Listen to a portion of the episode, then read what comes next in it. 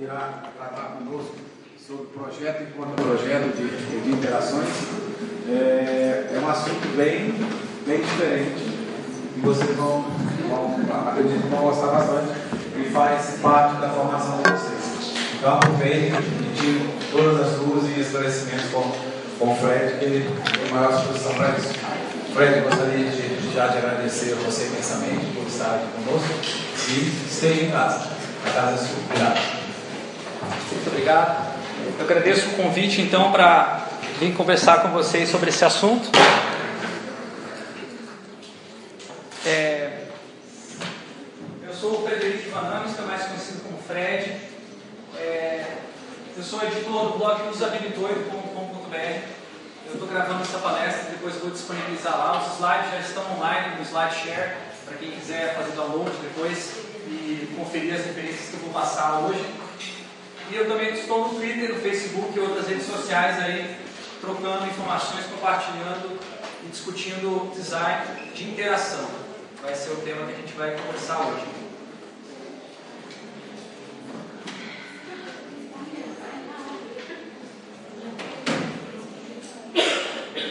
A pergunta que motiva essa conversa que eu quero ter com vocês é essa: seria possível projetar interações eu trago essa pergunta no contexto do design de interiores, obviamente, que é a formação que vocês estão seguindo.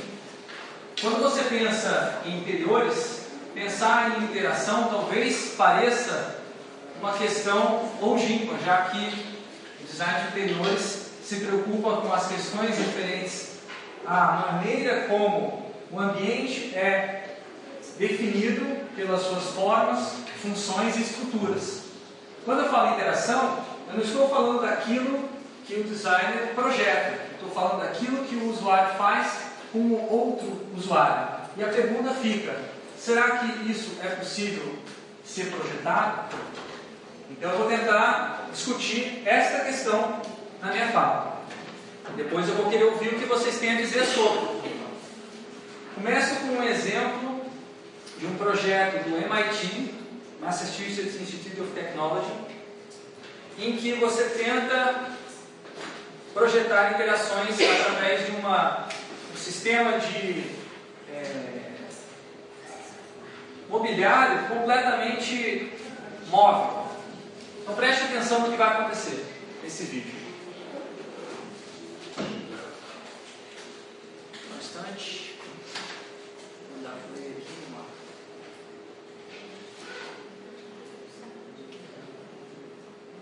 MIT ele tem várias pesquisas em áreas diferentes de inovação e uma dessas áreas é a questão das Smart Cities, Smart Homes. Tentativa de usar a tecnologia da informação para economizar espaço, para tornar a tecnologia mais acessível no dia a dia. Como vocês estão vendo, nós estamos com problemas de tecnologia aqui, né? Quem criou essa ferramenta que eu estou utilizando para vídeo pensou que eu poderia usar numa palestra. Vou deixar a propaganda aqui. Enfim, vocês veem que ele utiliza o gesto da mão e a gaveta vem para frente e sai utilizando atuadores programados para responder aos gestos. Aqui você vê uma outra configuração do mesmo espaço, em que você recebe um grupo de pessoas e depois você volta esse espaço para trás e coloca na, na configuração original. Você tem várias possibilidades de funções para o mesmo aparato de de criação de um ambiente. Né? Então, mesmo um ambiente muito pequeno, ele consegue ter múltiplas funções graças à qualidade interativa que a ferramenta, a tecnologia, é, ela encerra. Então, ele, ele tenta propor várias interações entre as pessoas, como vocês estão vendo nesses cenários, a interação de você controlar as cores, né? Controlar a privacidade para as pessoas verem mais ou menos através da cortina, personalizar o espaço do jeito que você quer. E você pode também configurar, controlar com controle de voz e ter uma festa né, num espaço tão pequenininho. Então, tudo parece possível com essa tecnologia do City Home. Né? A Samsung, vocês podem parecer que assim, essa, essa especulação ela do MIT ela está muito longínqua de ser implementada no nosso dia a dia. Mas isso não é verdade. A Samsung ela já é uma empresa que vende é, vários produtos smart e elas estão à venda aqui, inclusive aqui no Brasil, produtos que têm conectividade com a internet, conectividade com outros dispositivos, que oferecem informações em tempo reais e que conseguem se é, trocar dados. E a Samsung ela tem um conceito de smart home, né? uma casa inteligente em que tudo tem conexão com a internet, tudo tem conexão com o sistema de informação e reage às suas interações. Vou mostrar para vocês um vídeo do que a Samsung imagina para o seu estilo de vida. Como é o estilo de vida de uma pessoa que mora numa smart home da Samsung? É uma pessoa que ela está preparando as roupas para lavar enquanto ela está, enfim, olhando o céu, o céu no café, ou então enquanto está trabalhando, a pessoa programa o aspirador de pó para limpar o chão à distância, utilizando o seu próprio celular. Isso quando chega em casa, a casa já está limpinha. Ou então uma pessoa que sai à noite depois de trabalho, muito tarde, e aí ela controla o ar-condicionado para que as crianças elas não fiquem gripadas. Ou então você está assistindo um filme e de repente você quer ir levantar para o banheiro e você tem uma telinha lá no banheiro que você continua assistindo o filme lá. É, é isso mesmo. Você tem comandos de voz enquanto está assistindo o filme para ficar escuro e você botar medo na sua filha. E, enfim, você evitar o estresse da sua vida, você aproveitar mais, relaxar mais. Né? Para isso que serve essa tecnologia da Samsung. Essas risadas que vocês deram, provavelmente eu imagino que seja uma certa é, percepção de escepticismo se essa tecnologia de fato vai funcionar de maneira tão simples, assim, tão suave, tão é, cômoda, como aparece no vídeo. É claro que não, existem várias dessas propostas de interações que a Samsung está fazendo que são absolutamente ridículas. Você não consegue imaginar uma pessoa fazendo isso. Por que, que eu iria programar a minha máquina de lavar enquanto eu estou longe dela? Por que, que eu iria programar o aspirador enquanto eu estou longe dele?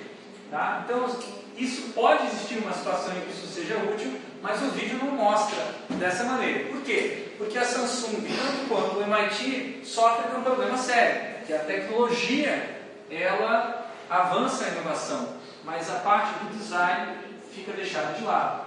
Por isso, os designers são tão importantes para criar novas interações, se é que isso é possível. Então eu estou tentando trazer esses dois maus exemplos, que eles são, a princípio, bastante é, surpreendentes, se imaginar que essas tecnologias já estão disponíveis, mas eu quero colocar que isso não é suficiente, que existe muito espaço para os designers inovarem e complementarem o trabalho que os é, desenvolvedores de tecnologia fazem. Não só do ponto de vista tecnológico, mas também do ponto de vista de projeto. A primeira questão a primeira constatação que eu vou colocar para vocês é que as interações não acontecem em planos, nem tampouco em diagramas. Quando você projeta um produto, você pode usar diagramas. Quando você projeta um espaço, você pode usar a planta baixa. Quando você projeta uma, uma logo, você pode usar um grid. Mas isso não é a mesma coisa que a pessoa vai perceber desse seu objeto que você projetou o que ela vai perceber, ela não está no plano, ela não está no diagrama. Você não consegue controlar. Por quê? Porque as interações, elas acontecem no cotidiano, no dia a dia da vida da pessoa. É lá que está a interação, ela não está no plano. Você pode até ter uma suposição de como as pessoas vão interagir no plano, mas a interação mesmo, ela vai estar no cotidiano. Esse é um insight que eu peguei na, na minha pesquisa de doutorado de um filósofo francês chamado Henri Lefebvre. Ele dizia que a nossa sociedade ela se preocupa demais em planejar, em projetar, em mostrar uma vida que é muito distante do cotidiano. As pessoas assistem televisão para assistir a novela, para ver um cotidiano que está no show, sendo mostrado na televisão, enquanto que se ela olhar para o lado, ela vê um cotidiano muito mais verdadeiro do que aquele que está sendo mostrado na imagem.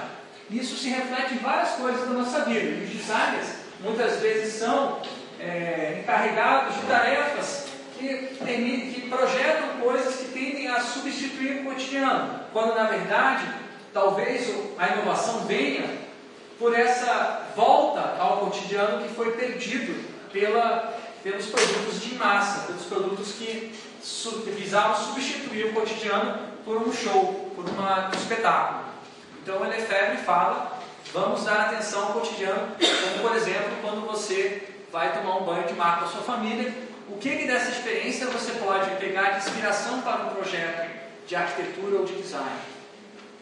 E a minha pergunta específica hoje, que tem a ver com a inspiração que eu recebi do Lefebvre, é que interações cotidianas propiciam ou podem propiciar os espaços inteligentes.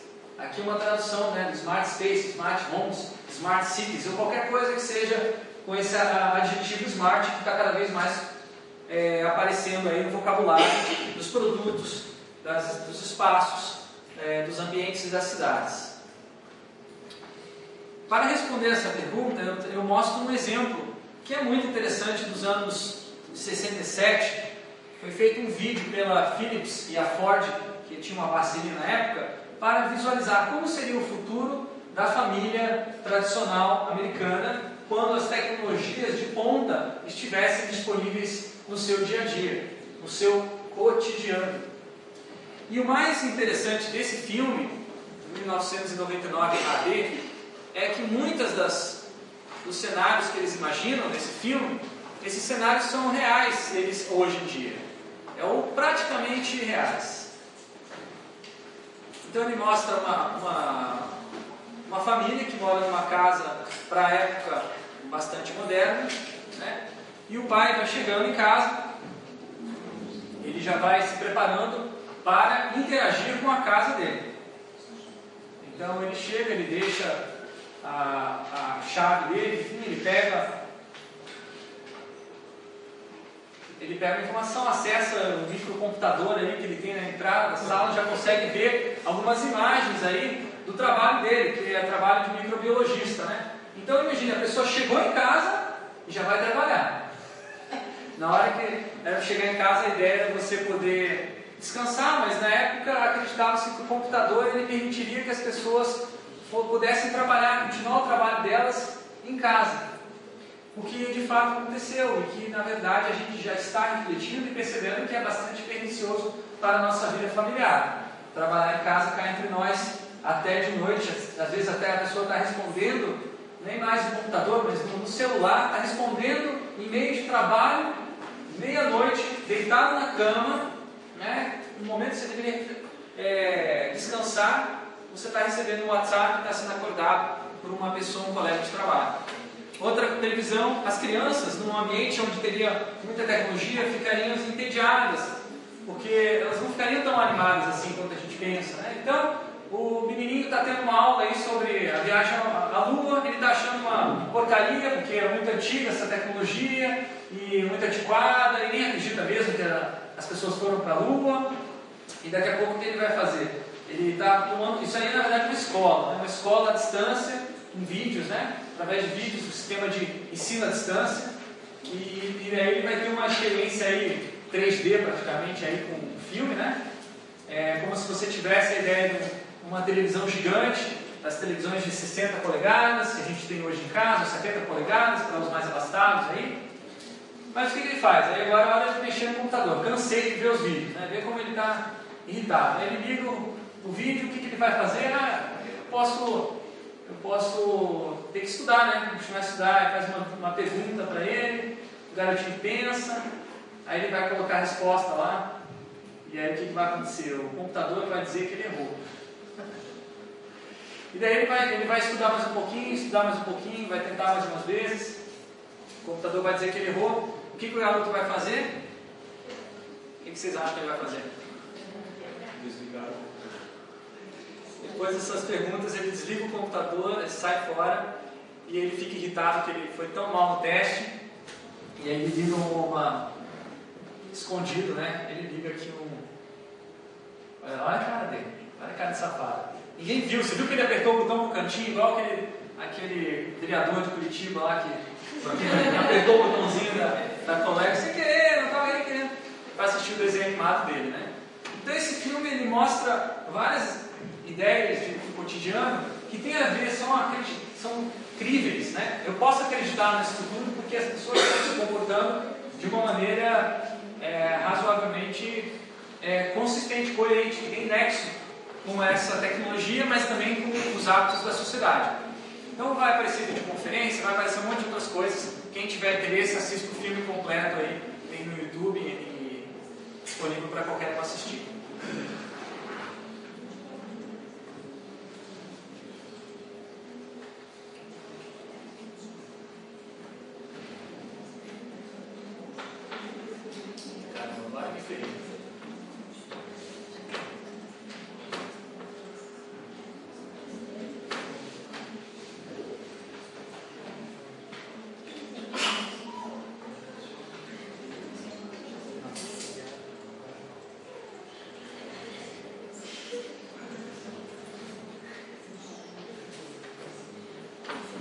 Então, nesse vídeo e na, nas outras trabalhos que existem eh, que tentam projetar as interações no dia a dia, no cotidiano, eu distingo dois, dois tipos de interações: as interações que são projetadas e as interações que não são projetadas. Algumas interações podem ser projetadas quando você projeta um espaço, um ambiente. E elas podem ser do tipo é, nesse caso desse vídeo, né? atividades individualizadas em espaços de minutos. Você consegue que um aluno estude em casa, num espaço menor do que a escola. E ele consegue fazer isso isoladamente. Ele consegue assistir uh, a televisão dele no quarto dele, que a gente tem que assistir na sala. Ele consegue, a mulher consegue fazer compras num shopping, numa loja de roupas à distância, um espaço muito menor do que uma loja realmente ocupa fisicamente. Mas, por outro lado, a mulher ela consegue também vigiar o filho dela usando câmeras. Aparece lá umas câmeras depois do vídeo, ela está olhando o filho, se o filho está brincando direitinho. E outra, as outras interações como rituais tradicionais, do tipo comer junto, assistir TV junto e outras coisas que as famílias fazem no seu dia a dia.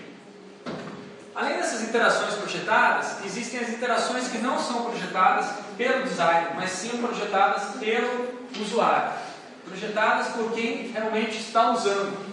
No momento em que acontece o uso, na minha percepção também existe um projeto. Só que esse projeto é um contra-projeto. O que, que acontece? O usuário percebe o que foi dado a ele e ele pensa quais são as minhas necessidades, quais são os meus desejos, o que eu quero desse que foi dado. Isso é o que eu chamo de contra-projeto.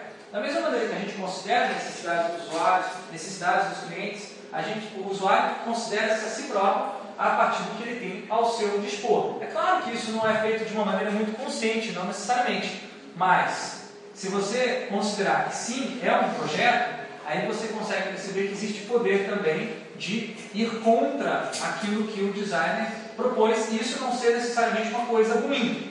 Então, o contra-projeto, ele não é uma coisa ruim, pelo contrário, é uma coisa que pode ser reintegrado. Por exemplo, o que é um contra-projeto no contexto de espaço, de ambientes interiores? A festa.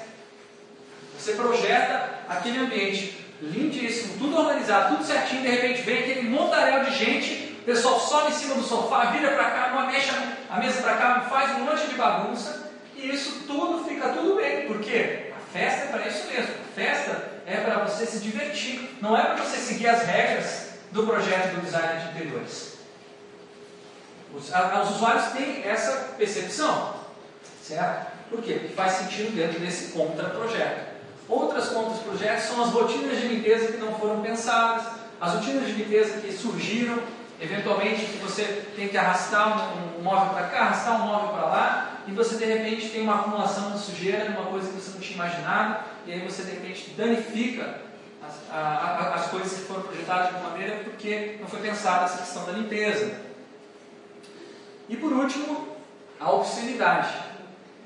Fazer coisas escondidas. Né? É uma dimensão muito pouco trabalhada no, nos projetos, né? não se leva muito em consideração porque acredita-se que as pessoas não devem fazer obscenidades. Mas enfim, quando a gente projeta um espaço, um ambiente, a gente tem que saber não apenas as questões é, que devem ser feitas sobre sem luz, mas também as questões que devem ser feitas com luz, mas com a, a vista ou sem vista das outras pessoas, ou com vista parcial. Existem várias questões de privacidade que você não consegue ver quando você pensa do ponto de vista do usuário. Se você pensar apenas na privacidade, você pensa que a pessoa precisa de um espaço privado. Mas nesse espaço privado, a pessoa pode querer também ter uma excitação a partir de uma visão parcial de uma outra pessoa. E isso é uma dimensão de contra-projeto super importante e pouco trabalhada. Tanto é que existe novos projetos surgindo na área de design de interiores que questionam essa, essa, essa, essas, esses espaços, digamos assim, reclusos em que as pessoas se colocam nas caixas. Então, na Holanda, por exemplo, as janelas das casas, é, dos apartamentos, a janela principal a, da, da sala de estar, elas não têm cortinas. Então você consegue observar a rotina de uma família, inclusive a qualidade do seu ambiente, passando na rua. É bem, é bem interessante e instigante também, às vezes você vê pessoas peladas. É... Então, sumarizando o meu conceito, eu distingo projeto de contra-projeto. Quais são as características do projeto? Ele é baseado com estratégia de como as coisas vão acontecer no futuro. Ele tem a ver com, com, aquela, com planejamento. Né? Ele visa a mudança de comportamento. Ele vê a mudança de comportamento como uma coisa boa, uma coisa objetiva, uma coisa, uma, uma, um objetivo a ser atingido pelo projeto. Ele se baseia no discurso de que as pessoas precisam do projeto, da necessidade. Ele usa regras para controlar o comportamento e ele tenta construir alguma coisa. O contraprojeto ele tenta desconstruir. Construir, o oposto é destruir. Desconstruir significa o quê? Você desconstrói e depois você constrói um outro conceito no lugar. Você desconstrói o projeto, entende como ele funciona, vê as possibilidades de uso e constrói em cima a sua adaptação, a sua utilização daquele espaço. Isso vai seguir os ditames do desejo e do prazer, ao invés de seguir os ditames da funcionalidade, da necessidade, da regra, que é o discurso do projeto. Enquanto aqui nós estamos no contra-projeto. É subversivo? Sim. As pessoas usam os espaços da maneira que mais lhe convém. Essa sala, ela já tem um contra-projeto. Você tem um projeto do seguinte: um professor ou um palestrante aqui na frente, em cima desse púlpito, né, falando a quase um metro de altura de um monte de gente nessa sala. O que vocês fizeram ao entrar nessa sala? Vocês escolheram lugares para se sentar e a maioria de vocês resolveu sentar atrás. Por que isso? Se perguntem, por que, que você sentou atrás? Já que a lógica é a seguinte: você tem um palestrante aqui na frente, se você quer ouvir o que ele, quer, o que ele tem a dizer, que é o projeto, você está numa palestra para ouvir o que o palestrante tem a dizer, é o projeto. Mas o contra-projeto é: eu estou lá, de repente eu tenho que marcar a presença, eu tenho que receber a presença, eu estou lá porque eu não sei exatamente o que ele está falando, não sei se vou me interessar, de repente, se a, pá, né, de repente eu converso com alguém que está do meu lado. Se eu estou aqui na frente, o palestrante vai ver, vai ficar feio, vai atrapalhar a palestra, mas se eu estou lá atrás, não incomodo tanto. Então você senta e escolhe atrás, porque você tem mais flexibilidade, mais possibilidades de ação. Não contavam que o palestrante fosse falar sobre isso. E agora vocês todos estão quietinhos, olhando, prestando atenção em todas as minhas palavras. O que, que acontece? O que, que eu fiz aqui agora? Eu conectei o contra-projeto de vocês com o meu projeto. Eu coloquei ele dentro.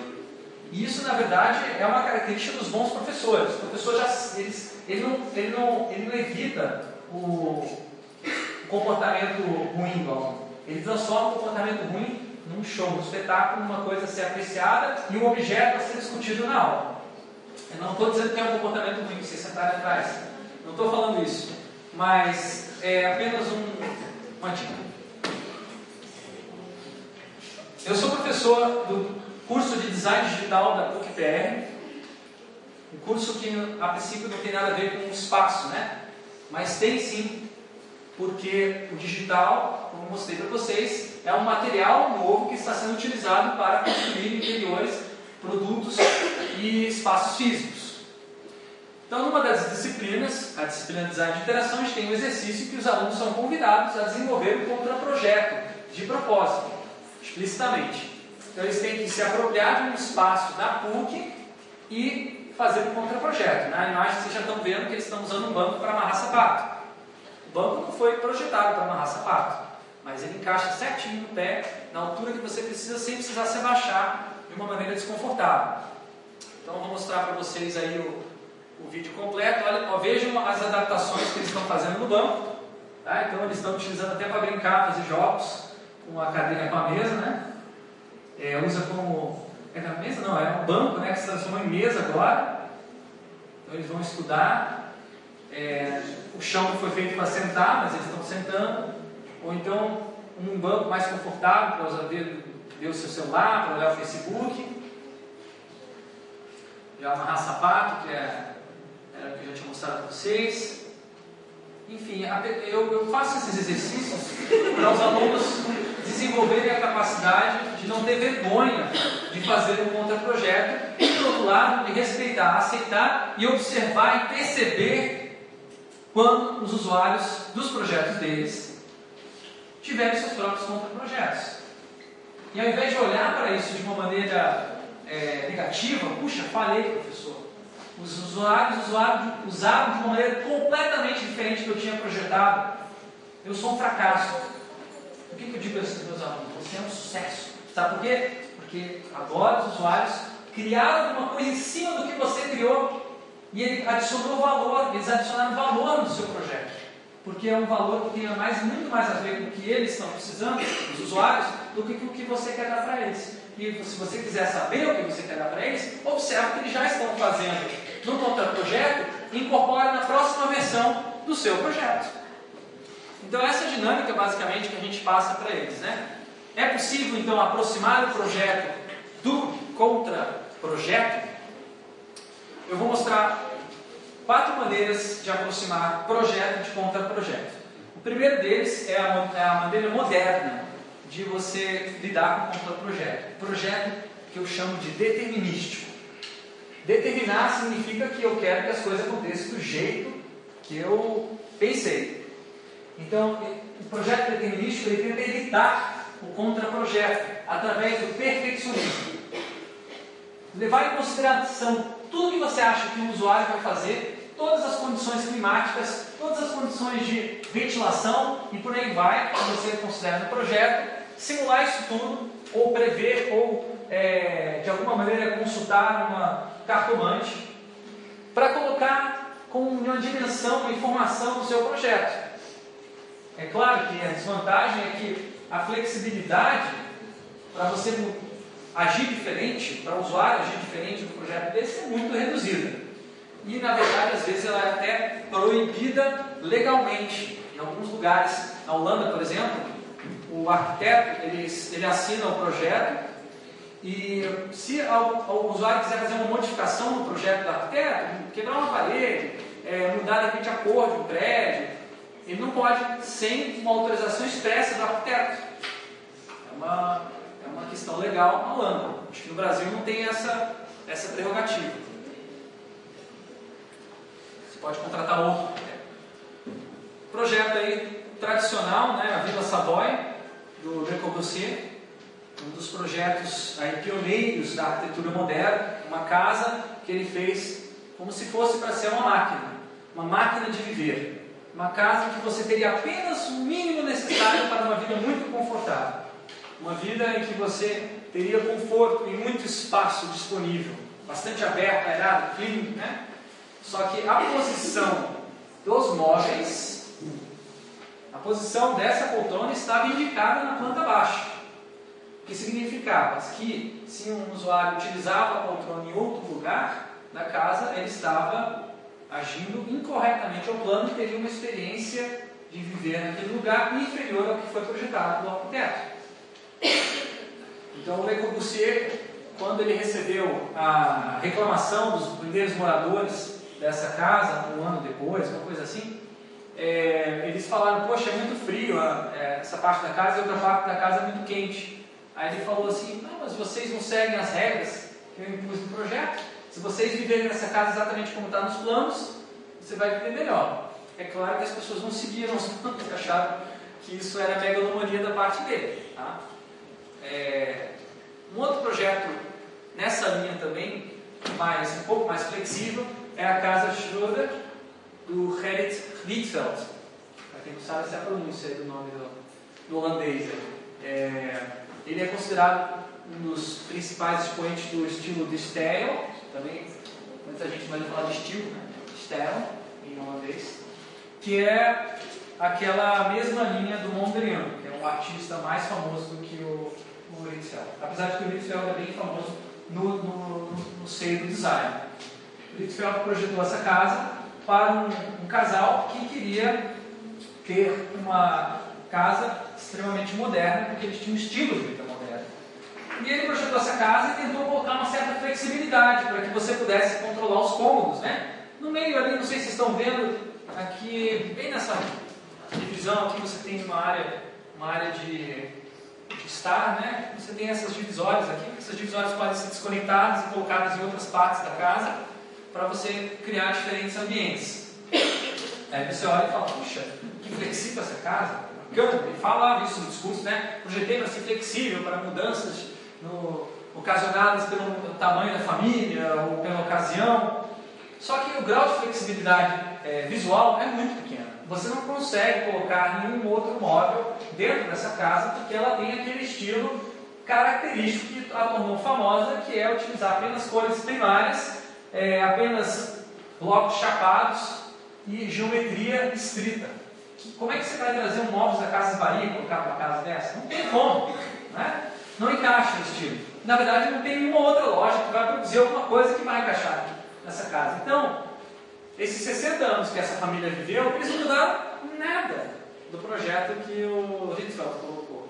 Por sorte, o Ritzfeld estudou bem a rotina dessa família e fez um projeto que se adequou à rotina das pessoas. Mas elas mesmas assumiram que na vida delas elas acabaram aceitando e adaptando, se adaptando à vida que a casa impunha a elas. Mais próximo da gente, tem um projeto determinístico do Chile, muito interessante aí, feito pelo Gibbon que é um designer super conhecido no Brasil, né? Ele deu aula na, na, na ESD, no Rio de Janeiro, mas participou de um projeto chamado CyberSim, ele foi o pioneiro do governo eletrônico no Chile. Acredite se quiser, em 1972, o Chile construiu uma central de comando do país, que parecia mais um Star Trek, assim, parecia uma ficção científica, né? Mas é verdade, isso aqui funcionou por algum tempo, por seis meses, e só que funcionou mal pra caramba, e no final das contas o governo do Salvador Allende, que, tava, que comandou esse projeto, acabou é, não funcionando. O governo socialista ele tentou projetar uma sociedade em que tudo seria controlado pelo computador. As demandas das, da, dos consumidores seriam levadas as fábricas diretamente através dessa sala de controle. É claro que as fábricas não quiseram utilizar essa informação porque elas queriam competir por lucro, mas a, a, o, que a, o que era oferecido pelo sistema era um preço justo. E isso não funcionou. O Salvador Allende acabou sendo assassinado e o Pinochet entrou na ditadura, acabando com essa inovação de tecnologia que é, surgiu muito antes de outros países é, do, do, eixo norte do, planeta. Por último, eu mostro um projeto aí de minha autoria lá na Holanda. Eu estava estudando como que as pessoas utilizam, utilizarão um espaço médico de centro diagnóstico médico computadorizado e aí eu usei a planta baixa como base para simulação de interações com agentes inteligentes. Esses, essas pessoinhas em branco que estão aparecendo aqui são programas de computador que ficam andando, caminhando aqui e elas aleatoriamente entram ou saem dos aposentos de acordo com a quantidade de espaço que elas veem possível para entrar. Então notem que alguns espaços elas nem entram, porque não acham interessante, porque elas acham que de repente elas vão ficar perdidas. Então, o que, que acontece? Aqui você consegue ver quais são as áreas mais isoladas do seu, do seu espaço. No caso, essa sala aqui era a sala onde iriam ficar os radiologistas e eles estariam muito isolados no processo e a gente verificou que havia necessidade de adicionar portas onde haviam corredores. Uma outra maneira de visualizar essa informação também é o método de acessibilidade. Então, cada cor aqui indica um grau de acessibilidade maior, do vermelho é o mais acessível, para o roxo, que é o menos acessível, e também a distância para a porta. Né? Então, você vê que o roxo ali, se houvesse uma, um incêndio, as pessoas que estão ali no roxo, elas provavelmente morreriam carbonizadas, porque demoraria muito para elas saírem daquele local. Então você teria que colocar uma, uma, uma, um acesso diferenciado. Na verdade existe né, o acesso aqui, que é o acesso pelo corredor externo. Só que se não houvesse esse corredor externo, você teria que ter criado alguma coisa parecida com isso. Então também é um projeto aí que eu desenvolvi na Holanda. Agora eu vou passar para uma outra maneira de conectar projeto contra projeto, que é o projeto aberto. A proposta é deixar um projeto virar um outro projeto.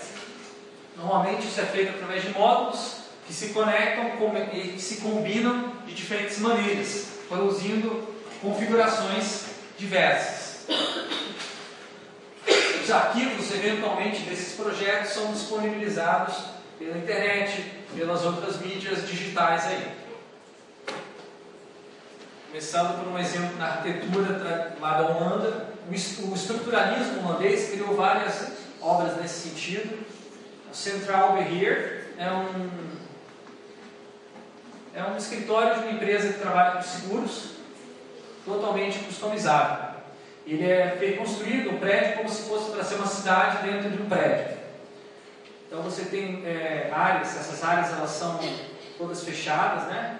São uma espécie de boulevards, tem avenidas que são fechadas no topo com átomos para entrada de luz e cada um dos, é, das equipes de trabalho recebe uma espécie de um módulo, que é um, um, uma área aqui que todas elas, essas áreas elas estão, têm uma abertura para a rua interna do, do prédio, elas têm esse espaço que eles, podem customizar totalmente e mostrar, digamos assim, a identidade do grupo. Esse projeto na Europa, época, ele foi extremamente elogiado por resolver a questão da individualidade versus coletivismo. Que todo projeto de escritório precisa pensar, né? Esse, esse, esse prédio ainda hoje funciona dessa maneira. E aí um exemplo pessoal meu, também projeto aberto, baseado que a IKEA oferece.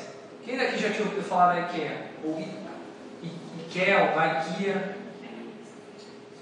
Então, a IKEA ela é uma empresa sueca que desenvolve é, móveis muito de madeira, de compensado, um preço muito acessível, muito baixo, baixo mesmo, assim, é, com um projeto de design, inclusive assinado por designers famosos.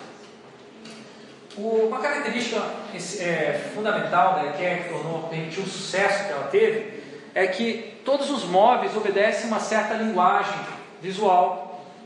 Então, quando você compra qualquer coisa da IKEA, eles têm uma, uma gama de produtos gigantesca. Qualquer coisa combina com qualquer coisa do que eles fazem. Então, isso significa o quê? Que você consegue construir um ambiente agradável, mesmo sem você ter uma formação em design de interiores. Por quê? Porque os móveis já vêm com design de interiores embutido, digamos assim. É claro que você não consegue fazer um projeto diferenciado. Você vai ter uma configuração IKEA, como todas as outras pessoas têm na, na sua cidade, né? quando você tem uma loja dessas presentes. Não são todas as cidades na Europa que tem lojas da IKEA, mas eu, por sorte, morava perto de umas. Um detalhe importante também da IKEA é que ela, esses móveis, eles não são montados pela empresa que entrega. Tá? Eles te entregam uma caixa fechada e com instruções de montagem. Você vai ter que montar você mesmo o móvel. Não, mas eu comprei aqui, eu comprei aqui um armário gigantesco. Você monta. Aqui está as instruções para você montar. Depois que eu montei esses móveis e suei pra caramba, e achei que tinha errado, fiz besteira, machuquei o dedo, eu deixei os móveis lá e eu comecei a entender a vantagem disso vantagem que eu criei um apego sentimental a esses móveis, porque eu mesmo tinha feito parte deles. Eu me lembrava das histórias de montando, montando móvel, e eles tinham assim uma simpatia, eles conquistaram uma simpatia minha incrível, que nenhum outro móvel tinha, porque os outros móveis tinham sido montados por montadores aqui do Brasil, que são pessoas mal pagas, trabalham em regimes bastante precários, como terceirizados, essas grandes empresas que vendem móveis aqui no Brasil. Lá não tem esse tipo de regime de precário de trabalho, então elas não conseguem. Se você quiser contratar alguém para montar móvel, você até consegue, você vai pagar mais caro do que o próprio móvel.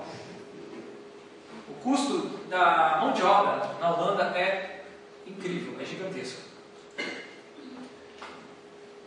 Projeto brasileiro agora, cadeira Valovi, Denis Fusi, que é um dos designers associados ao movimento OpenDesk.cc.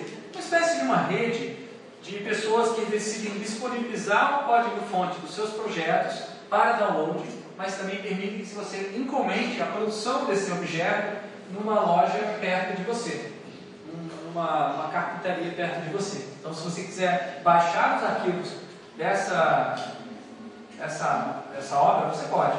Você pode é, produzir ela da sua própria maneira se você tiver acesso a uma cortadora laser de madeira.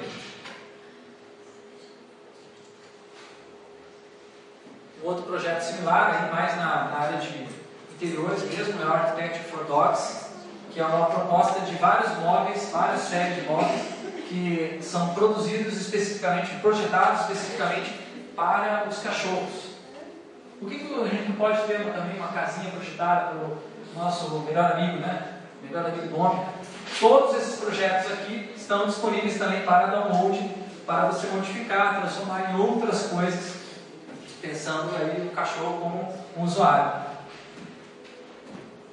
É muito bacana. Agora eu vou mostrar um pouco o projeto participativo.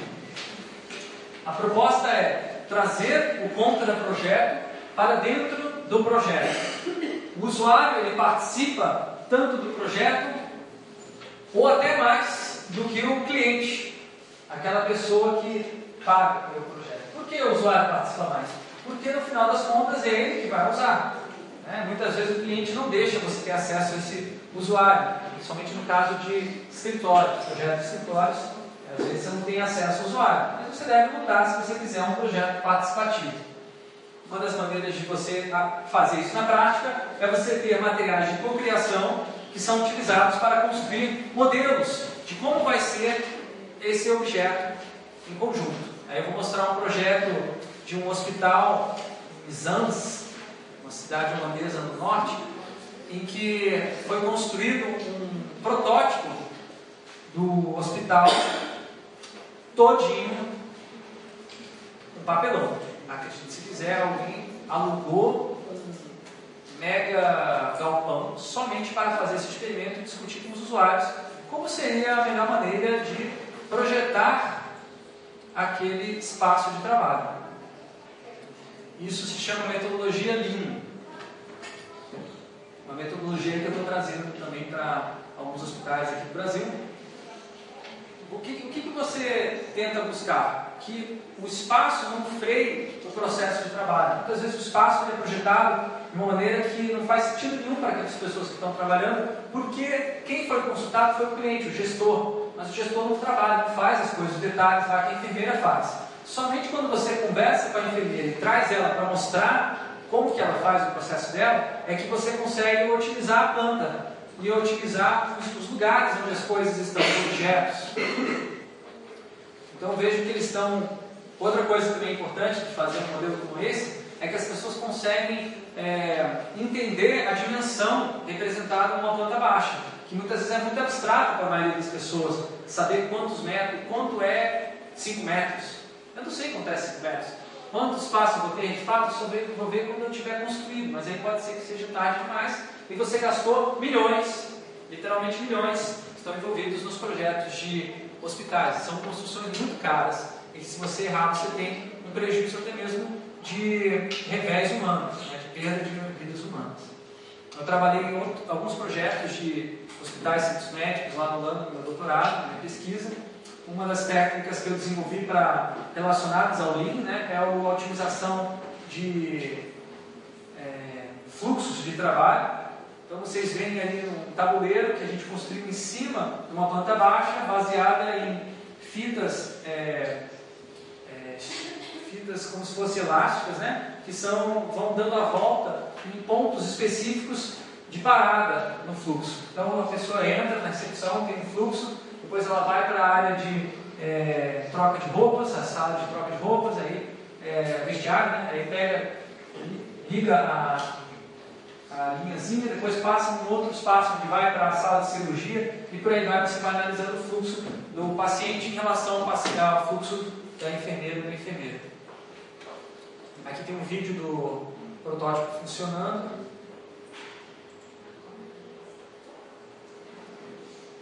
Então, uma, uma maneira de estabelecer uma conversa entre é, o engenheiro, entre o, o radiologista, entre a enfermeira e o gestor dessa equipe.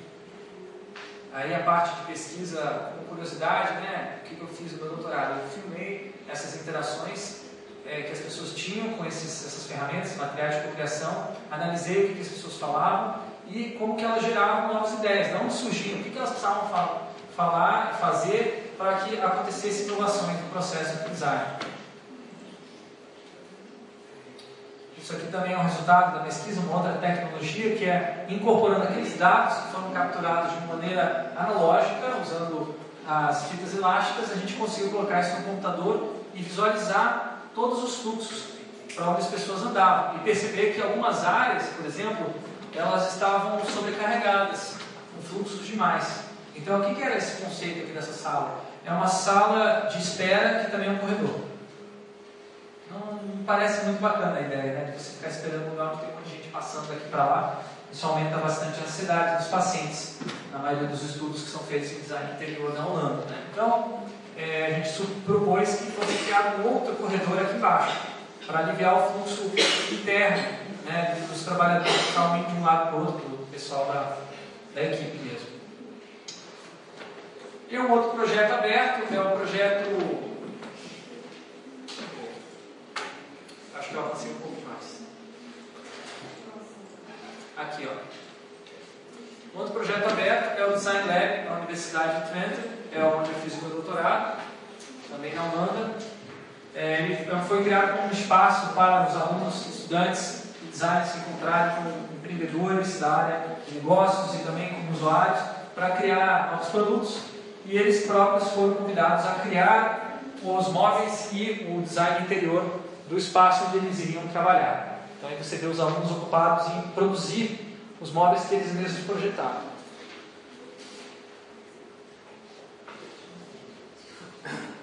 Considerando que os designers, estudantes de design da Universidade de Fênix são usuários desse espaço, nesse caso misturou, né? São designers e usuários ao mesmo tempo. Por isso, a ideia de participação, ela, ela questiona a divisão entre design e usuário. O último projeto é o Nature Rouge, um projeto de uma casa para os amantes da natureza na cidade de Almelo, em que a gente utilizou jogos, dinâmicas de jogos de tabuleiro para verificar os requisitos de espaço, onde que precisaria ter armazenamento, onde precisaria ter é, espaços para exibição, onde precisaria é, receber vários tipos de pessoas, onde precisaria ter pia, onde precisaria ter banheiro e por aí vai.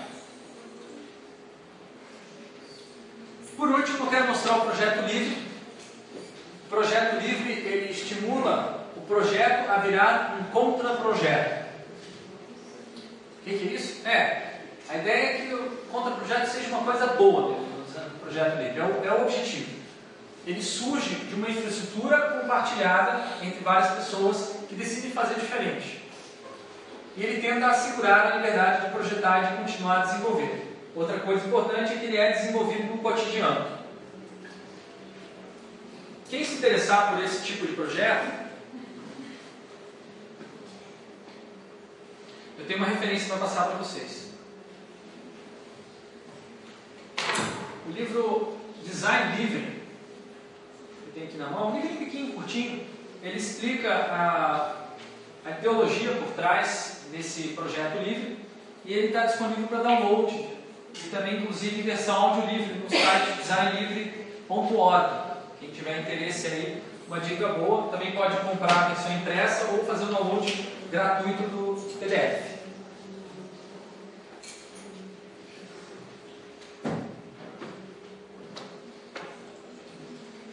Exemplos de projeto livre. Na Alemanha, durante os anos 60, 70, é, as pessoas já estavam bastante irritadas com o sistema de é, escritório compartimentalizado, com cubículos e tal, que já estava começando a se estabelecer. Então, houve uma pesquisa com funcionários de uma empresa que gerou um novo modelo de organização de escritório caótica chamado é, que é o chamado, ficou conhecido aqui, Borolandschaft, que ficou conhecido aqui no nosso nossa língua portuguesa como escritório é, plani, plani, é, escritório, ah, não sei em português não, que é Office Landscape em inglês. O fato é, você poderia colocar a, numa mesma sala gigantesca pessoas de diferentes áreas, agrupando ela por células de trabalho. E essas células seriam móveis, ou seja, uma pessoa começou a trabalhar mais com outra, ela movia toda a, todos as, os móveis dela junto para outra área onde ela ia trabalhar. E utilizaria sempre uma maneira de organização de diagonal e caótica que quebrasse as linhas de circulação no espaço. Para que isso? Para que quebrar a linha de circulação? Por que tornar menos funcional a circulação de pessoas entre, entre aqueles móveis? Por o seguinte motivo: a linha de circulação não é apenas boa para circular, como também para vigiar. É, uma linha como essa aqui é ótima para um gestor. Para ver se vocês estão colando na prova, também é ótimo. Né? Agora, se vocês estivessem dispostos nessa sala de uma maneira totalmente aleatória, seria muito mais difícil para eu como professor, ou para eu como gestor, ou para eu como capataz, vigiar vocês. E essa é a ideia do Guru Landschaft. Você tem a abertura para comunicar-se com quem você quiser, você tem a sensação de fazer parte de uma grande comunidade, mas você não tem a desvantagem de se sentir vigiado o tempo todo. Outro projeto livre aí é a favela holandesa. Os holandeses são tão malucos que eles quiseram construir uma favela lá, apesar de não precisar, né? dentro de um hangar, para ver como é que é. E daí eles fizeram uma enquete antes de construir a favela. Falei, ah, favela com maquete, meu, isso não é favela, né, pô? Favela, o conceito de favela é autoconstrução espontânea. Né? É um contra-projeto na essência. Não tem nem aprovação lá do, da prefeitura, não tem pensão, não tem é, infraestrutura básica. É, chegou lá, ocupou o espaço e construiu o seu barraco. Isso é, a, isso é a dinâmica de crescimento da favela. Se você faz uma, um projeto antes de fazer o contra-projeto, você pode ser que mate o contra-projeto. Foi isso que aconteceu. A ideia era que vários artistas da cidade construíssem suas casas e morassem dentro dessa favela durante três meses. E eles esperavam que surgiriam muitas inovações, porque esses artistas estarem morando juntos. Eles não precisariam pagar, eles precisavam construir a casa. O que aconteceu? Ninguém fez isso. Porque eles não precisam construir a casa. Tem as casas dele lá, sei lá, no outro lugar. Eles construíram, algumas pessoas construíram uma coisa, não acabaram terminando, ficou por isso aí mesmo. Não houve uma empolgação que tem, por exemplo, no mutirão, comum nas favelas. Que é quando uma galera se junta para construir um barraco daquele fulano, daquele ciclano aquele amigo teu que realmente precisa daquilo para viver. Mas enfim, era um projeto que tinha essa abertura, só que não vingou. Outro projeto holandês é o OpenStructures.net, é um projeto de padronização de juntas e conexões e parafusos e vários tipos de elementos que podem ser usados para construir móveis e ambientes. Isso é uma estrutura construída por várias pessoas que visitavam a exibição e foram acrescentando peças, uma espécie de legos. Uma construção que não serve para nada, mas também serve para mostrar as possibilidades que esse objeto, que essa estrutura oferece. Quem quiser fazer download dessas estruturas aí pode entrar no openstructures.net também talvez um exemplo aí que eu acho mais legal de projeto livre é o espaço da DISCO na Stanford. Na verdade, foram vários espaços que eles construíram ao longo dos anos.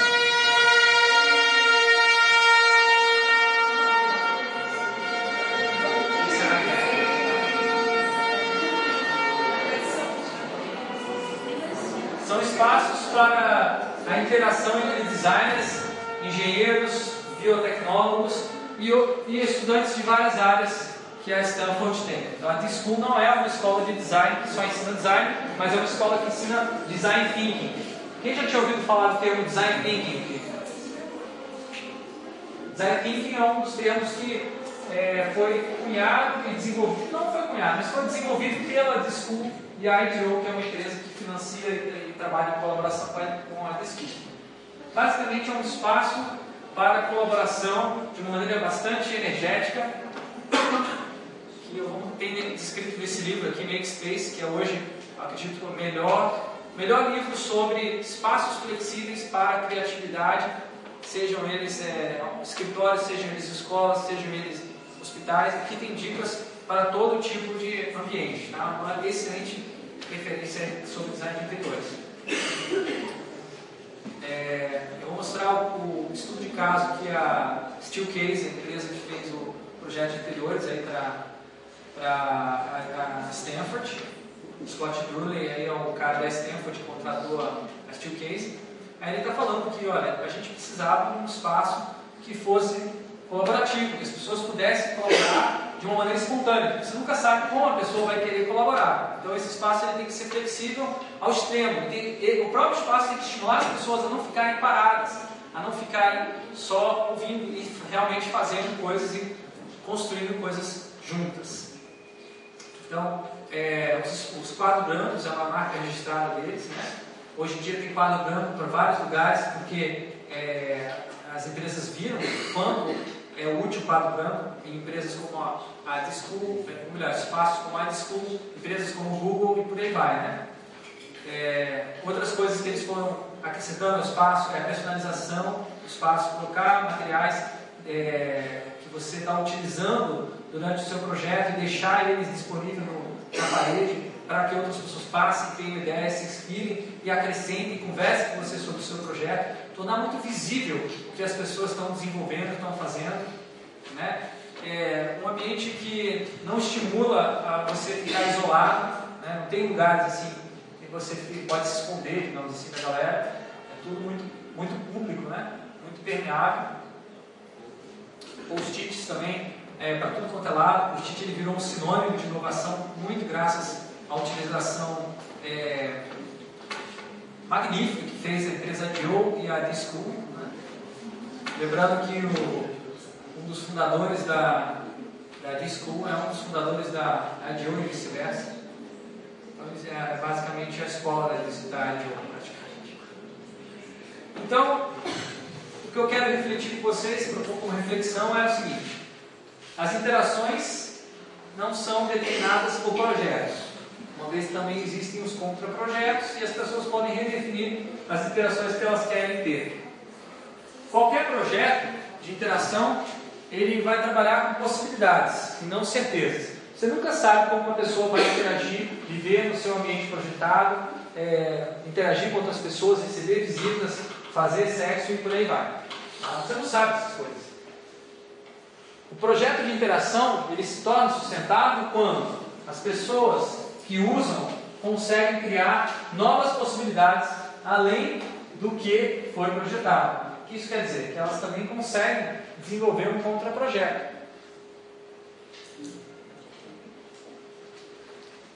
Porque se elas não conseguem desenvolver o contraprojeto, o que acontece? O, o espaço que você projetou, ele se torna obsoleto muito rapidamente.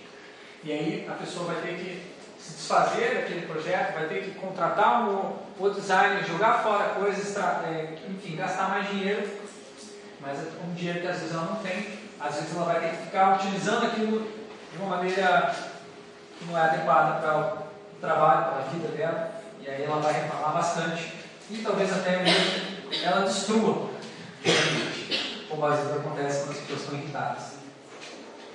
Bom, é isso que eu queria apresentar para vocês. Obrigado.